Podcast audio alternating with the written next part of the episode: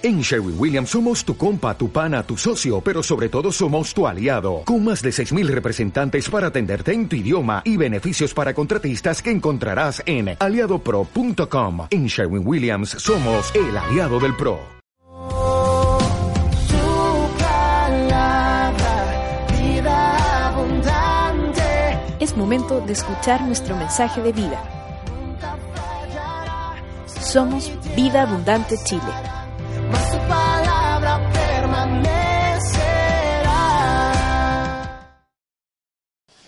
La última vez que estuvimos en este lugar, Felipe compartió sobre la unidad eh, en Efesios, ¿verdad? Efesios 4. Y siguiendo en ese mismo espíritu de la unidad, eh, pensaba, meditaba en lo que estaba ocurriendo en el país y vimos cómo los ciudadanos se organizaron desorganizadamente para juntarse en un solo motivo, que era levantar su voz contra la injusticia social. No vamos a hablar si eso es correcto o no es correcto, solamente estoy poniendo sobre la mesa cómo se organizaron para marchar y llenar las calles de Santiago y de las regiones eh, con un solo propósito, que era dar su parecer frente al gobierno.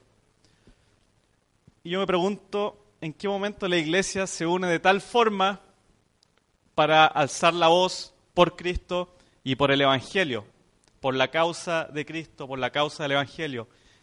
Y Felipe nos compartía lo que Pablo le hablaba a la iglesia de Éfesos, ¿verdad? Y es el mismo Pablo que le habla a la iglesia de Filipos. Vamos a Filipenses 1, 27, 30. Aquí Pablo hace una introducción de lo que vemos más adelante en el capítulo 2 sobre la unidad. Si tiene sus Biblia ahí, no alcanza a ver para acá. Solamente os ruego que os comportéis como es digno del Evangelio de Cristo, para que, sea que vaya a veros o que esté ausente, oiga de vosotros que estáis firmes en un mismo espíritu, combatiendo unánimes por la fe del Evangelio y sin dejaros intimidar por los que se oponen, que para ellos ciertamente es indicio de perdición, pero para vosotros de salvación. Y esto procede de Dios. A vosotros os he concedido, a causa de Cristo, no solo que creáis en Él, sino también que padezcáis por Él, teniendo el mismo conflicto que habéis visto en mí y ahora oís que hay en mí. Aquí está hablando Pablo a la iglesia de Filipo. Recordemos que Pablo, con su corazón misionero, evangelista y además pastor, las tenía toda Pablo, fue levantando iglesia y una de esas iglesias fue la iglesia de Filipo, una iglesia no muy grande, pero una iglesia comprometida desde el primer día con el Evangelio de Cristo. Y Pablo en este contexto está prisionero. Vemos en el versículo 30 eh, que hace referencia a esto, teniendo el mismo conflicto que habéis visto en mí y ahora oís que hay en mí. Pablo está prisionero, está encarcelado.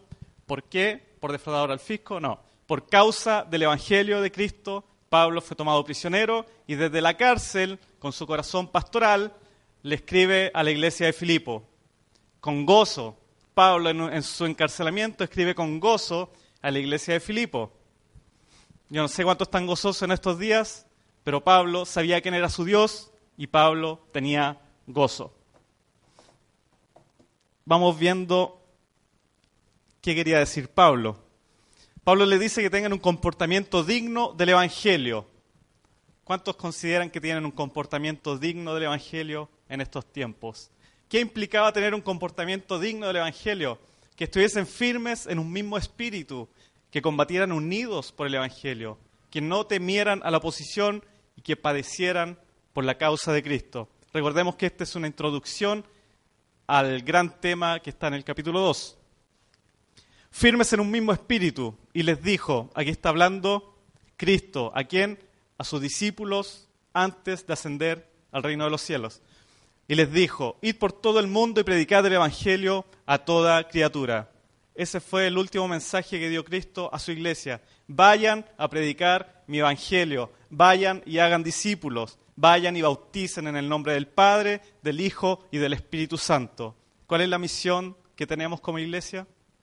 Predicar el Evangelio. y todo lo demás que significa el Evangelio, ¿verdad? Hacer buenas obras, que es fruto de, nuestra fe, que es producto y resultado de nuestra fe, etcétera. Pero nuestra primer y gran misión, la gran comisión, es predicar el Evangelio de Cristo, firmes en un mismo espíritu. Este espíritu, si usted se fija, está con minúscula, por lo tanto se refiere a un sentir, ¿ya?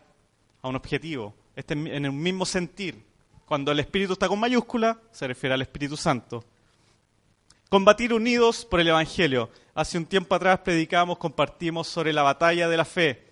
Los cristianos, los hijos de Dios, estamos en una batalla constante, que es una batalla espiritual. Y esta batalla no es contra los que están marchando, sino contra el enemigo, contra Satanás, contra los demonios. Amén. Porque no tenemos lucha contra sangre y carne, sino contra principados, contra potestades, contra los gobernadores de las tinieblas, no contra los gobernadores del país. Debemos orar por los gobernadores del país, no luchar contra los gobernadores del país. Eh, contra los gobernadores de las tinieblas de este mundo, contra las huestes espirituales de maldad en las regiones celestes. Efesios 6:12. ¿Quién habla aquí? El mismo Pablo, a la iglesia de Éfesos. Hay una lucha que es real, hay una lucha que va a existir hasta el último día que estemos en esta tierra, hasta que seamos glorificados y nuestro espíritu y nuestro cuerpo sea glorificado. Y puede leer después Efesios 6.10 y todo lo que habla sobre la batalla espiritual. No temer a la oposición. Yo no sé cuántos se han visto un poco temerosos a lo que está pasando. Ahora yo le pregunto, ¿qué pasaría si toda esa oposición toda esta gente que está manifestándose, los que están haciendo desmanes, los que están eh, atentando contra otros ciudadanos y contra las autoridades. ¿Qué pasaría si ellos se alzan contra los cristianos? ¿Cuál sería su reacción si empieza esa misma persecución pero hacia los cristianos?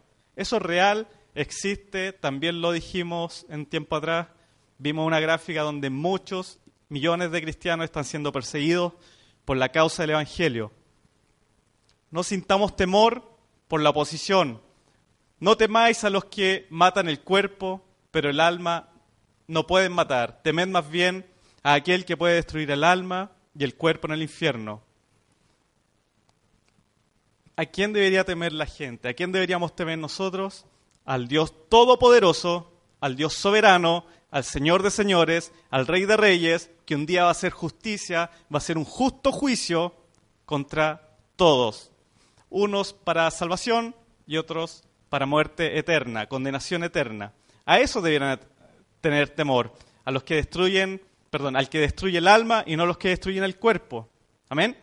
Vamos a tener aflicción, vamos a ser perseguidos, tal vez nos toque morir por la causa de Cristo, tal vez tengamos que dar la vida por Cristo, por el Evangelio, pero que eso no nos quita el gozo, no nos ponga temor en nuestras vidas, porque Cristo ya venció el mundo, Cristo ya derrotó al enemigo en la cruz hace más de dos mil años, Cristo venció en la cruz. Y como algunos dicen, no, Cristo fue derrotado en la cruz. No, Cristo venció en la cruz y resucitó al tercer día para darnos vida eterna. Y ahí tenemos que poner nuestra mirada. Tenemos vida eterna con Cristo, aunque maten nuestro cuerpo.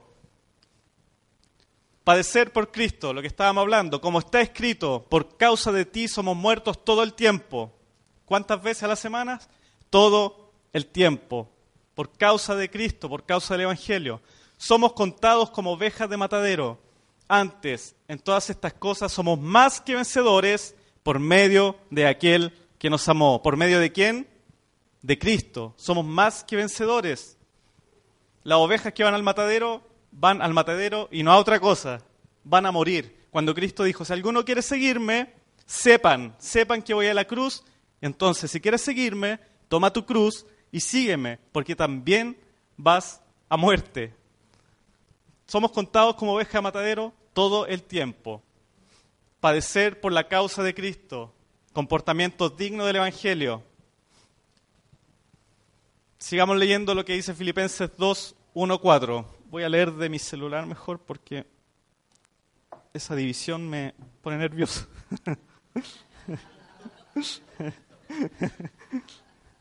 Bórrame eso. Filipenses 2 del 1 al 4. Por tanto, si hay algún consuelo en Cristo, si algún estímulo de amor, si alguna comunión del Espíritu, si algún afecto entrañable, si alguna misericordia, completad mi gozo, sintiendo lo mismo, teniendo el mismo amor, unánimes, sintiendo una misma cosa. Nada hagáis por rivalidad o por vanidad, antes bien, con humildad, estimando cada uno a los demás como superiores a él mismo. No busquéis vuestro propio provecho, sino el de los demás. Filipenses 2, del 1 al 4. Recordemos que Pablo parte hablando de un comportamiento digno del Evangelio, que es lo que vimos recién, y ahora Pablo sigue hablando de la unidad. Teniendo el mismo amor, unánimes, sintiendo una misma cosa. ¿Qué dijo Jesús a sus discípulos cuando pasó por esta tierra?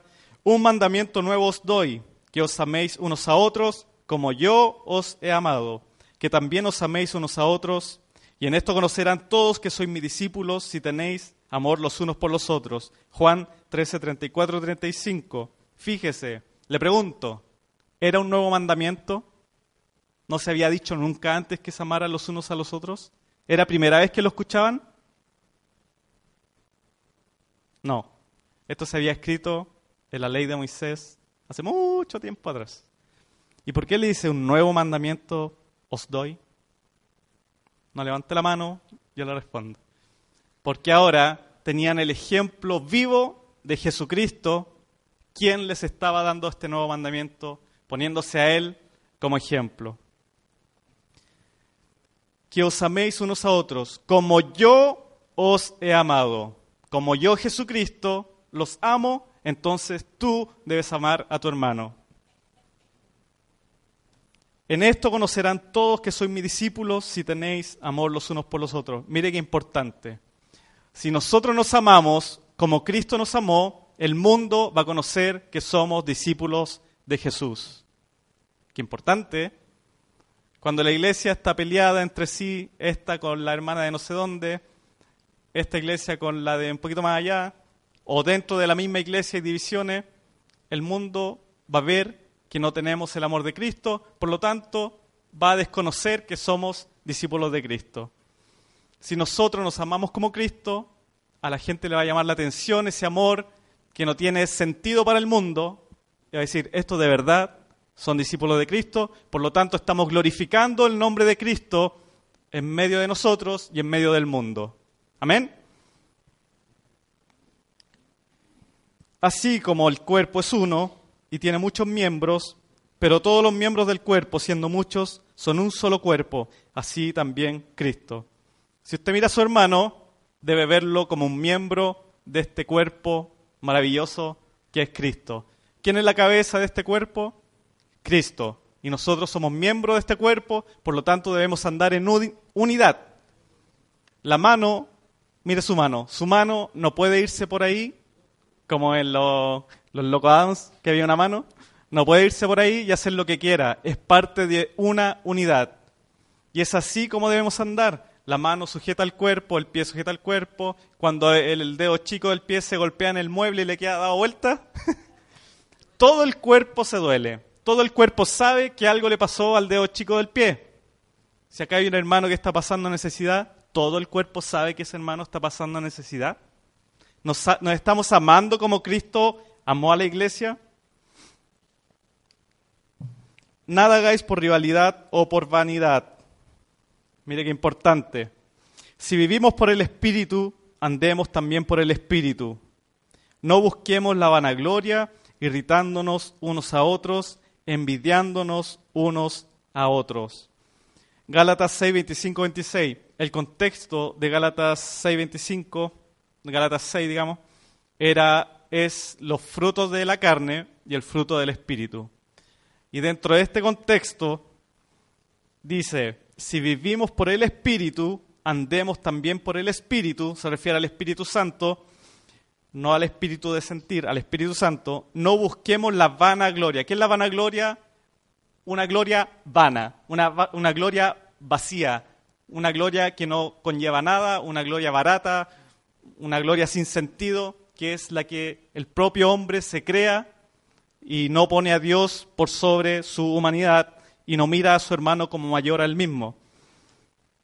No busquemos la vanagloria irritándonos unos a otros, envidiándonos unos a otros. Pero eso pasa en la iglesia, eso pasa en la iglesia.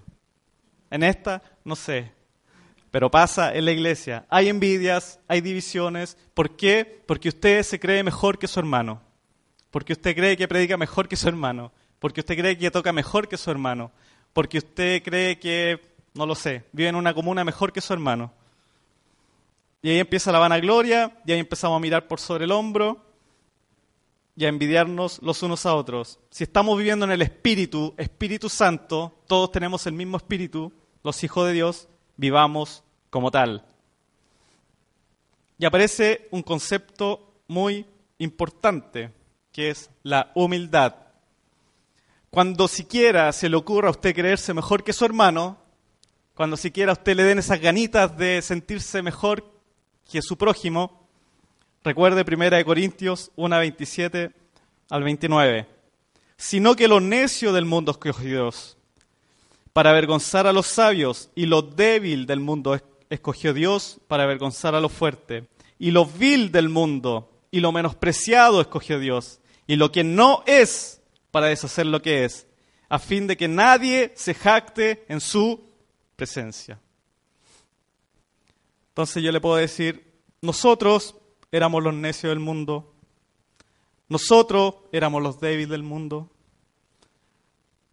eh, nosotros éramos lo vil, lo más malo, nosotros éramos lo menospreciado del mundo, y me gusta esta parte, lo que no es. O sea, no éramos nada, no éramos nada y Dios nos escogió para que Él sea glorificado a través de nosotros y no nosotros glorificados por nuestros propios méritos.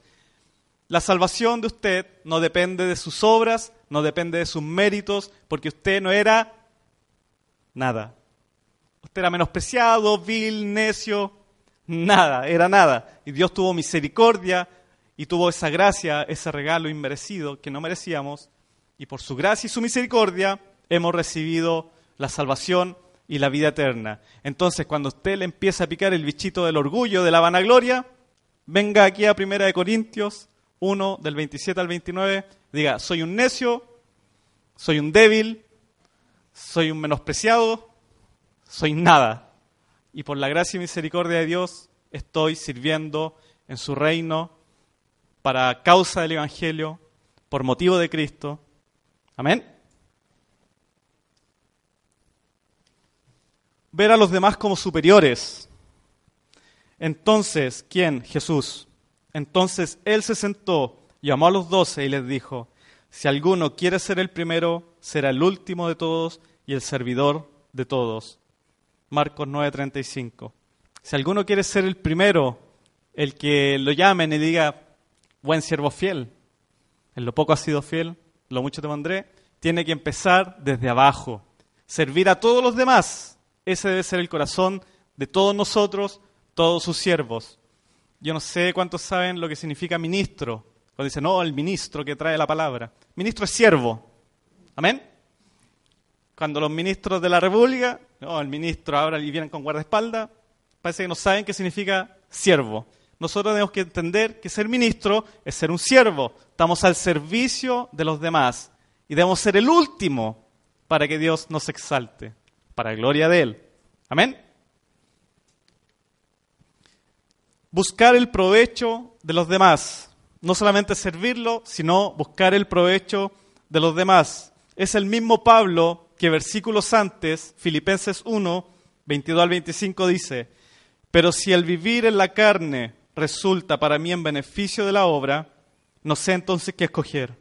De ambas cosas estoy puesto en estrecho, teniendo deseo de partir y estar con Cristo, lo cual es muchísimo mejor pero quedar en la carne es más necesario por causa de vosotros. Y confiado en esto, sé que quedaré, que aún permaneceré con todos vosotros. ¿Para qué? Para vuestro provecho y gozo de la fe. Mira el corazón de Pablo. Pablo que estaba encarcelado, que fue azotado, que quizás estaba pasando frío y hambre, él tenía un gran deseo de partir a la presencia de Dios. Ese era su deseo más íntimo Pero él sabía que si él se quedaba, a pesar de las circunstancias, a pesar de estar encarcelado, a pesar de ser ninguneado por la causa de Cristo, vituperiado por la causa de Cristo, él sabía que si se quedaba era de beneficio para sus hermanos, para la iglesia. ¿Tenemos ese sentir? No importa si me tengo que levantar a las 5 de la mañana para ir a ver a un enfermo al otro lado de la ciudad. ¿Tenemos ese sentir? No importa si me llaman a las 3 de la mañana para contestar el teléfono porque a lo mejor ese hermano necesita que ore por él. ¿Tenemos ese sentir? ¿Tenemos ese sentir de dar nuestra vida por nuestros amigos? Dice la palabra. No hay mayor amor que este, que el que da la vida por sus amigos. ¿Quién pudo hacerlo? Cristo. ¿Puede hacerlo usted? ¿Podemos hacerlos? Recuerde que Cristo era 100% hombre. 100% Dios, pero también 100% hombre. Cristo se dolió en la cruz. Cristo sufrió los dolores de la cruz. Cristo eh, sudó sangre porque estaba en una agonía tal, humana, física, que no lo soportó. Cristo se dolía como nos dolemos nosotros. Cristo pasó hambre, seguramente, pasó frío, seguramente, durmió poco, sí. Pero e, en, ese, en esa humanidad, Cristo fue capaz de darlo todo, dejarlo todo por sus hijos. Amén. Y eso es lo que nos llama Cristo a hacer. Nos llama a tener el amor que él, con el cual Él nos amó, amarnos los unos a los otros. Y es ese Cristo nuestro máximo ejemplo de humildad, de servicio, de amor. Cristo es nuestro referente máximo, a quien debemos imitar, a quien debemos seguir y al que debemos eh, mostrarle al mundo que es real, a través, primero, del Evangelio. La fe viene por el oír, el oír la palabra, no por eh, cacerolazos. La fe viene por el oír y el oír la palabra. El mundo necesita a Cristo. No digo que el cacerolazo esté mal. Pero el mundo necesita a Cristo. Eso es lo primero. El mundo necesita a Cristo. Lo que está pasando es porque el mundo necesita a Cristo. Si los gobernadores están gobernando mal, es porque los gobernadores necesitan a Cristo. Amén. Nuestro máximo referente a imitar es Cristo. Y Pablo sigue escribiéndole a los filipenses 2 del 5 al 11. Haya pues en vosotros este sentir que hubo también en Cristo, en Cristo Jesús. Él, siendo en forma de Dios, no estimó el ser igual a Dios como cosa que aferrarse, sino que se despojó a sí mismo, tomó la forma de siervo y se hizo semejante a los hombres. Más aún, hallándose en la condición de hombre, se humilló a sí mismo, haciéndose obediente hasta la muerte y muerte de cruz. Y por eso, por todo eso, Dios también lo exaltó sobre todas las cosas y le dio un nombre que es sobre todo nombre, para que en el nombre de Jesús se doble toda rodilla de los que están en los cielos, en la tierra y debajo de la tierra, y toda lengua confiese que Jesucristo es el Señor, para gloria de Dios Padre. Amén. Ese Cristo que estaba en su trono, si me permiten la palabra, en su comodidad de rey, ese Cristo que estaba gobernando el mundo, ese Cristo que estaba recibiendo las alabanzas de los ángeles, dijo, ok, el mundo se está perdiendo, eh, no hay solución aparte de que yo dé mi vida por ellos. Ese Cristo se despojó, se sacó esa ropa de rey, se sacó la corona, el manto de rey, dejó su trono y vino como hombre como siervo a servir a la humanidad. Ese Cristo no le bastó solo con venir a ser un hombre, no le bastó solo ser un hombre, que ya era humillante para un Dios, el Rey de Reyes y Señor de Señores, sino que se entregó a sí mismo a muerte. Y no solo a muerte, a muerte de cruz. No murió de viejo el Señor, no murió de una enfermedad, murió crucificado en una cruz. Era el peor de los castigos que podía recibir en ese tiempo un delincuente, un malhechor, llámele como quiera llamarle, era el peor de los castigos y Cristo quiso humillarse a sí mismo. Él quiso humillarse a sí mismo. ¿Usted quiere humillarse a sí mismo? Cristo quiso humillarse a sí mismo en una muerte y una muerte terrible, la muerte de cruz. ¿Y para qué? Para cargar con todos nuestros pecados. ¿Para qué? Para que usted fuera justificado delante del Padre. ¿Para qué? Para que usted no recibiera la condenación eterna en el infierno. Gloria a Dios por ese gran regalo que ninguno de nosotros, ni nadie, merece.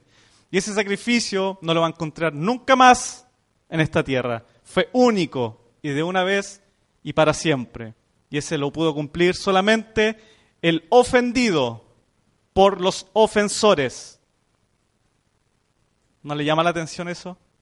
El ofendido, al que estaban vituperiando, al que estaban insultando, al que estaban negando, dio la vida por los ofensores, los que lo estaban eh, ignorando, vituperiando, eh, ofendiendo. El ofendido dio la vida por los ofensores, o sea, nosotros. Y ese es el sentir, dice Pablo, que debemos tener nosotros.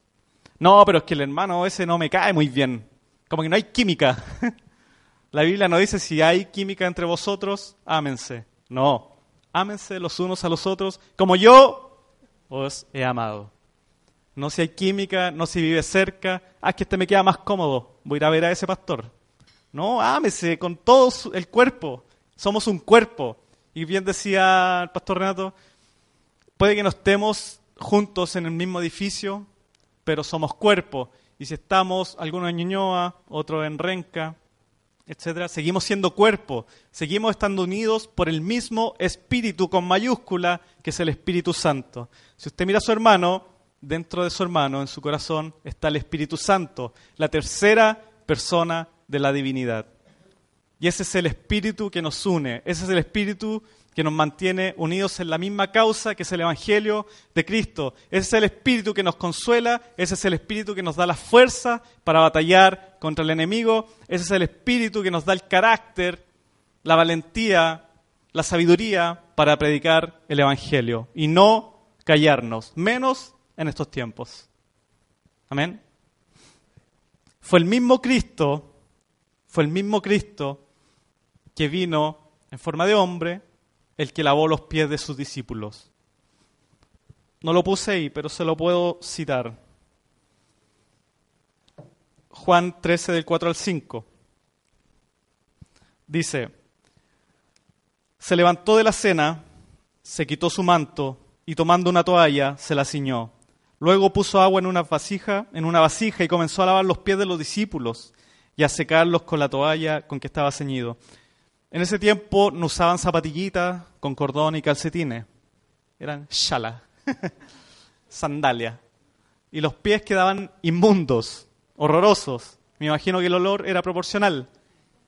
Pero Jesús, en su calidad de siervo, en su calidad de siervo, se arrodilló y empezó a lavar los pies de sus discípulos, incluso el de Judas los pies de Judas, del traicionero, del enemigo de Cristo, del que lo iba a entregar por unas pocas monedas. Jesús fue capaz incluso de lavar los pies de Judas. Y no creo que el corazón de Cristo haya sido, chuta, el Judas. Mm. una lavadita rápida. Sécate tú. No, el corazón de Cristo fue, Cristo es amor, Dios es amor, ¿verdad? Y eso es intrínseco en Dios. Y ese corazón de humildad, de siervo y de amor fue el que lavó los pies incluso a Judas. Usted debe tener ese corazón. No vamos a sacar la toalla ahora y que pase la vasija. Pero nuestro corazón debe ser incluso lavar los pies de nuestro hermano si fuese necesario. Aunque le caiga mal, que no debiera caernos mal nuestro hermano. ¿Podemos tener diferencias? Sí. ¿Nos puede caer mal? No. ¿Por qué? Porque debemos amarlo. Una ecuación básica. Fue el mismo Cristo que minutos antes de ser entregado, momentos antes de ser entregado, hizo una, oración al Padre. ¿Qué haría usted si está en el último de sus momentos, sabiendo que va a ser asesinado. ¿Cuál va a ser su oración? Seguramente por sí mismo. Señor, dame fortaleza, por favor, que tengo miedo y que se apure esta situación para yo partir luego a tu presencia. Cristo, dentro de sus últimas oraciones, de su última oración, las últimas palabras que tuvo fue al Padre por nosotros. Tampoco lo puse ahí, pensé que iba a estar más apretado tiempo, pero le puse chalá. Juan 17, 11. Jesús orando al Padre en sus últimos momentos. Ya no estoy en el mundo, pero estos, los discípulos, están en el mundo y yo voy a ti. Padre Santo, a los que me has dado, todos nosotros, guárdalos en tu nombre para que sean uno, así como nosotros, así como tu Padre y yo, Cristo, somos uno, que ellos también sean uno. Versículo 20 al 23. Pero no ruego solamente por estos, sino también por los que han de creer en mí por la palabra de ellos. O sea, todos nosotros estábamos en la oración de Cristo, en sus últimas palabras que le refirió al Padre, estábamos nosotros. Para que todos sean unos como tú, Padre, en mí y yo en ti. Para que todos sean uno como tú, Padre, en mí y yo en ti. Que también ellos sean uno en nosotros. Para que el mundo crea que tú me enviaste. Una vez más, el mundo va a ver que somos discípulos de Cristo, que Cristo estuvo en esta tierra por medio de nuestro testimonio de amor. Es importante que nos amemos para que el mundo crea que somos discípulos de Cristo, que hay un Cristo, que hay un Dios de amor. Yo les he dado la gloria que me diste para que sean uno, así como nosotros somos uno. Yo en ellos y tú en mí, para que sean perfectos en unidad. ¿Cómo está Dios en nosotros? ¿Por medio de quién? Del Espíritu Santo. Yo les he dado la gloria que me diste para que sean uno, así como nosotros somos uno. Yo en ellos y tú en mí, para que sean perfectos en unidad. No tenemos excusa para estar desunidos. No tenemos excusa para decir, es que aquí no, no, no encajo. Parece que soy de otro rebaño. O somos o no somos. O somos del cuerpo de Cristo o estamos amputados por ahí. Amén. Para que el mundo conozca que tú me enviaste y que lo has amado a ellos como también a mí me has amado. Las últimas palabras del Señor, dentro de esas últimas palabras estábamos nosotros y Cristo pidió, pidió al Padre que permaneciéramos unidos. ¿Estamos cumpliendo con esa oración o estamos siendo tropiezo a esa oración? ¿Estamos en unidad de espíritu? ¿O algunos quieren seguir a Apolos? ¿Otros a Pablo? ¿Saben cuando Pablo exhorta a la iglesia? Le dice inmaduros. Porque algunos quieren, dicen que son de Pablos, otros que son de Apolos. Inmadurez, eso es inmadurez. Si no estamos en unidad, hay inmadurez espiritual. Amén. Y eso debiera preocuparnos. Porque si hay inmadurez espiritual, entonces el enemigo nos va a dar huaraca, perdonando la expresión. Amén. Debemos estar unidos en un mismo espíritu, un mismo sentir. Y si volvemos atrás, nuestro foco debe ser el Evangelio y la causa de Cristo. Amén. Amén. Aún así, si fuera necesario, dar la vida por Cristo. Yo creo que este texto de Filipenses 2 resume perfectamente el sentir que debemos tener los hijos de Dios.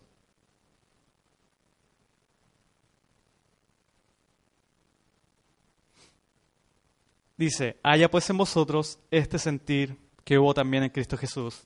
¿Y cuál fue el sentir? Resumiendo, dejó su trono de gloria, dejó su comodidad de rey, se hizo hombre, se humilló a sí mismo, hasta muerte y muerte de cruz, dando la vida por sus hijos. Hay en nosotros ese sentir. ¿Por qué fue asesinado Cristo en una cruz?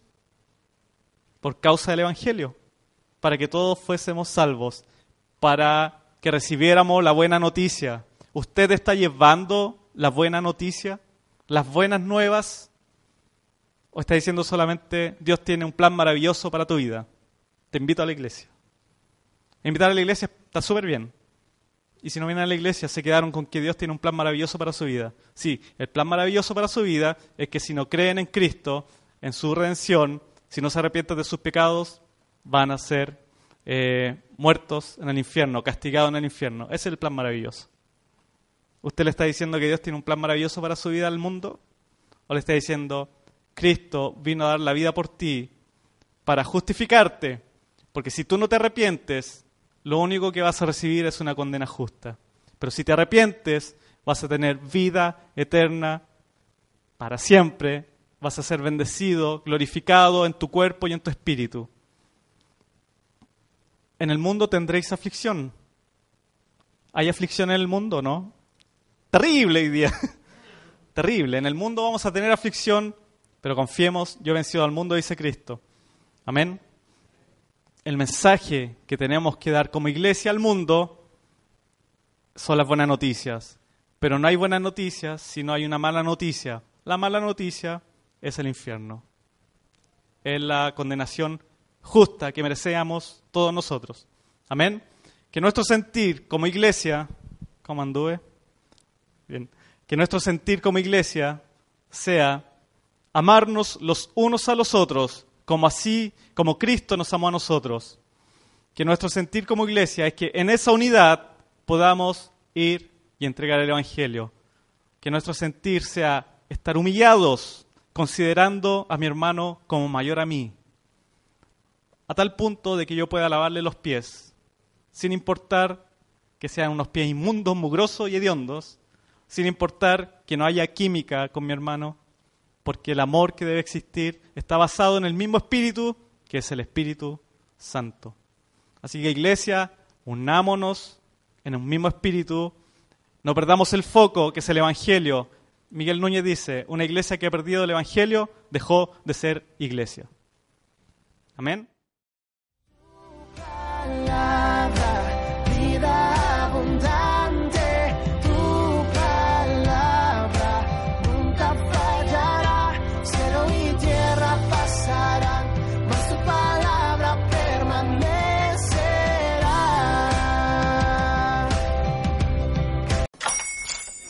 Buenos días, mi pana.